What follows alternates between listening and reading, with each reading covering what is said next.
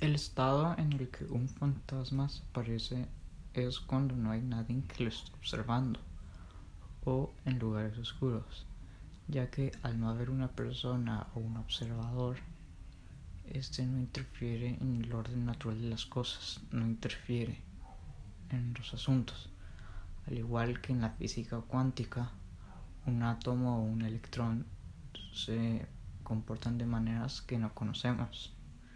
Tal vez el mundo real funciona no con leyes de relatividad general, sino con leyes de física cuántica. Tal vez es por eso que en casas llenas de gente no se presenta actividad paranormal o así. Tal vez es una maldición estar consciente de tu propia existencia.